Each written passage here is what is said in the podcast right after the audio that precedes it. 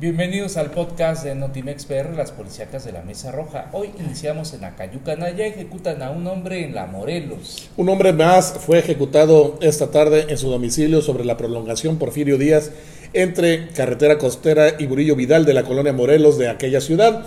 El hombre asesinado vestía una camisa azul y un pantalón color beige.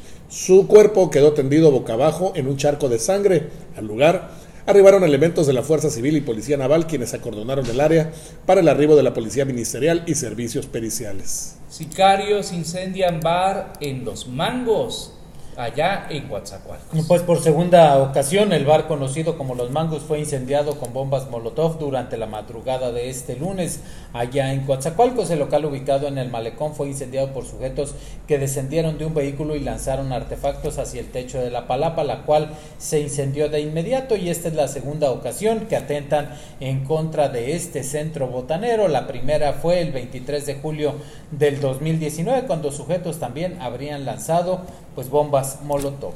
La nota violenta persiste en Maltrata. Allá localizan a un hombre ejecutado en un parque.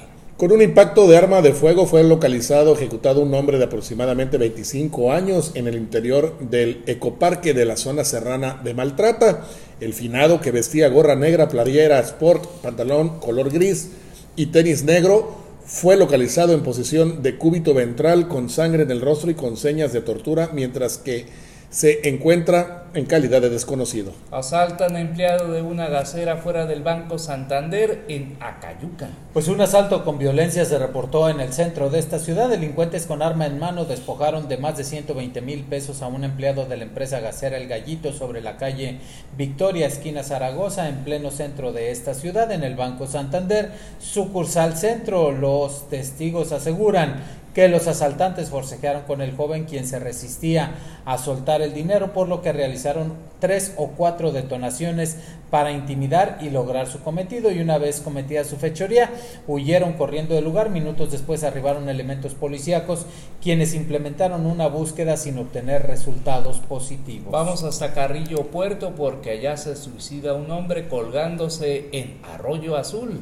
Esta mañana fue localizado el cuerpo de un hombre de aproximadamente 30 años de edad, el cual se quitó la vida colgándose de un árbol en la comunidad de Arroyo Azul. En el lugar se encontró un arma blanca con la cual, a decir de grupos de auxilio, primeramente intentó cortarse las venas. En el lugar están las autoridades, la Secretaría de Seguridad Pública, Fuerza Civil, Policía Municipal y ministeriales. Informaron que se desconocen los generales de la víctima. Continúan enfrentamientos entre fuerzas del orden y grupos armados en Omealca. Esta la tarde del domingo nuevamente otro enfrentamiento de las fuerzas del orden en contra de presuntos hombres armados a consecuencia de los hechos registrados durante la noche del sábado luego de que una patrulla de la policía de la Fuerza Civil fuera agredida por gente armada. Pese a la anterior, al mediodía se registró otro enfrentamiento por parte de criminales en la zona de Rancho Nuevo en donde trascendió que quemaron una gasolinera y un vehículo. Los delincuentes habrían matado a dos personas. Información en el lugar señala que la policía de Estado se dirigió al punto donde inició un intercambio de balas con los responsables quienes luego se movieron del sitio en un intento de escapar hasta el momento se mantuvo un operativo en la zona para mantener la seguridad y dar con los responsables. Muere ministerial herido en enfrentamiento entre las Chuapas y Minatitlán. Después de 12 días de estar hospitalizado en la clínica del Seguro Social, falleció el viernes el agente ministerial Carlos Alejandro Valadez Aguirre, uno de los efectivos de la corporación citada en los operativos en zona rural de las Chuapas y Minatitlán.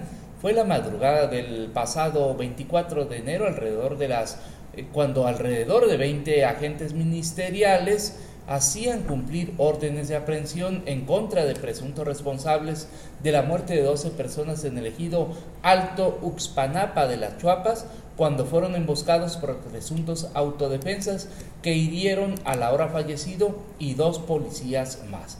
Hasta aquí el podcast de Notimex PR, las policíacas de la Mesa Roja.